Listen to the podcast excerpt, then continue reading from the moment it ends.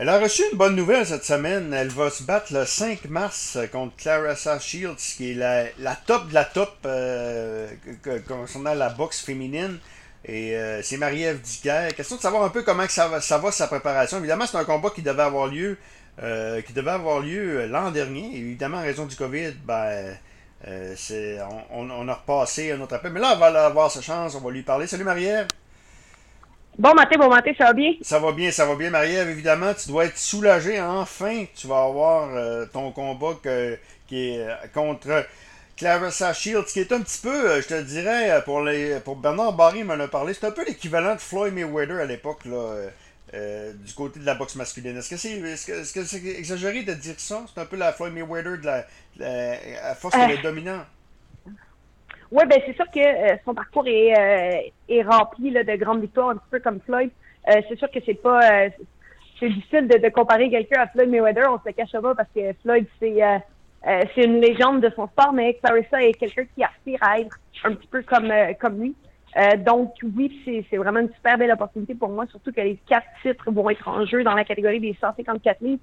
Donc, j'ai vraiment la chance de devenir championne incontestée, euh, les Undisputed à 154 livres. Donc, euh, oui, c'est vraiment un gros combat, puis je suis vraiment très heureuse de cette opportunité-là. OK. Évidemment, tu risques ta ceinture. Par contre, euh, quand tu affrontes un boxeur ou une boxeuse de même, c'est pas nécessairement.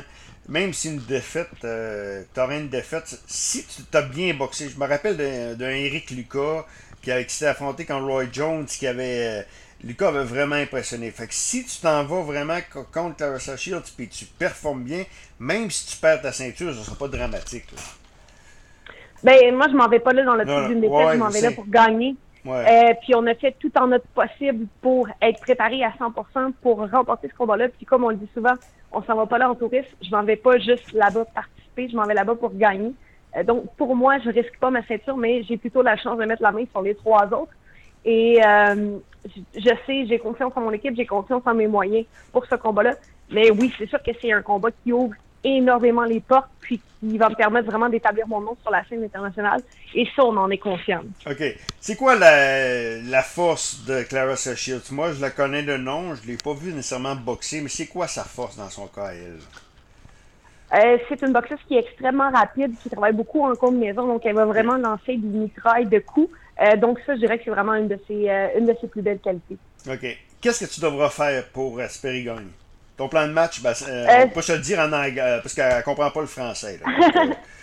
ben, c'est sûr que, sans surprise, mes déplacements vont être la clé de ce combat-là et d'utiliser ma, ma portée parce que j'ai une très, très grande portée, donc mes déplacements et ma portée, mais sont, c'est sans surprise parce que c'est ma force, c'est la façon avec laquelle j'ai remporté mes 17 victoires chez les professionnels. Donc, euh, c'est pas une surprise pour personne. C'est sûr qu'on a des, euh, des, des, des, trucs cachés dans notre coffre à outils, euh, mais ça, c'est sûr qu'on les dévoilera pas, mais on est prêt à toute éventualité. OK.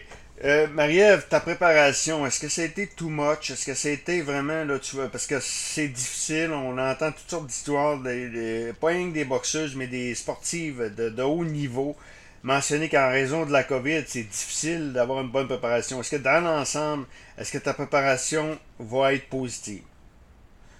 Euh, c'est sûr que dans mon cas, ce qui a été difficile, c'est que le combat, comme tu disais tout à l'heure, c'est qu'il a été reporté plein de fois au courant de l'année. Euh, j'ai passé l'année en camp d'entraînement, j'ai passé l'année un petit peu la, pédale dans le tapis parce que on reportait toujours mon combat à court échéance, c'est-à-dire de un mois, deux mois. Euh, donc, ce qui est le plus difficile pour nous, c'est de gérer les repos, de gérer l'énergie. Puis, au point où on en est, le travail est fait parce que ça fait un an qu'on s'entraîne pour ce combat-là. Donc, la dernière partie du camp va vraiment servir à bien récupérer, à arriver 100% en forme. Euh, donc, les, les, mesures imposées et tout ça, pour nous, euh, ça pose pas de problème parce que, comme je dis, le travail est déjà fait. Là. OK. Ça doit pas être facile de, de vivre. Euh, tu sais, j'entendais cette semaine Régent Tremblay. Euh, tu Régent Tremblay au 91.9, bah, tes collaboratrices au 91.9. Oui. Peu importe, là, de dire que pour les boxeuses et les boxeurs, de pas savoir ce qu'on s'en va. On sait que la boxe est, est quasiment mal vue par la santé publique. Donc, ça fait un an que t'as pas un an, un an et demi que tu n'as pas boxé, c'est pas des bourses vraiment si alléchantes que ça, parce que quand tu comptes l'impôt, tu comptes, faut que tu payes ton entraîneur et ainsi de suite, il reste plus grand chose à la fin de la journée. C'est pas facile pour les boxeuses euh, de, euh, de ce temps-ci. Pour le moral, il faut vraiment euh, ben, garder, faut avoir un objectif vraiment précis. Oui, c'est sûr que c'est pas super facile. Puis comme je disais, ça a été une année en dents pour moi. C'est une année où Euh, j'ai eu plein de, de fausses histoires dans le sens où il y a plein de fois où le combat, les contrats ont été signés, tout ça. Euh, c'est sûr que c'est difficile. Dans mon cas, j'ai pu, j'ai la chance de me concentrer sur d'autres projets. Donc, j'ai vraiment l'impression que j'ai travaillé sur un petit peu mon après-carrière dans les médias. Tu viens de Ah me oui. mentionner. Mm. Euh, je suis devenue euh, collaboratrice au 91.9. J'ai collaboré à l'écriture d'un livre. Euh, j'ai aussi euh, donné des, des conférences. Donc, je suis devenue conférencière. Donc, ça m'a permis vraiment de, de toucher à ces secteurs-là euh, qui probablement vont constituer mon après-carrière. Donc, c'est un petit peu comme ça que j'ai gardé le moral. J'ai pu me fixer des objectifs.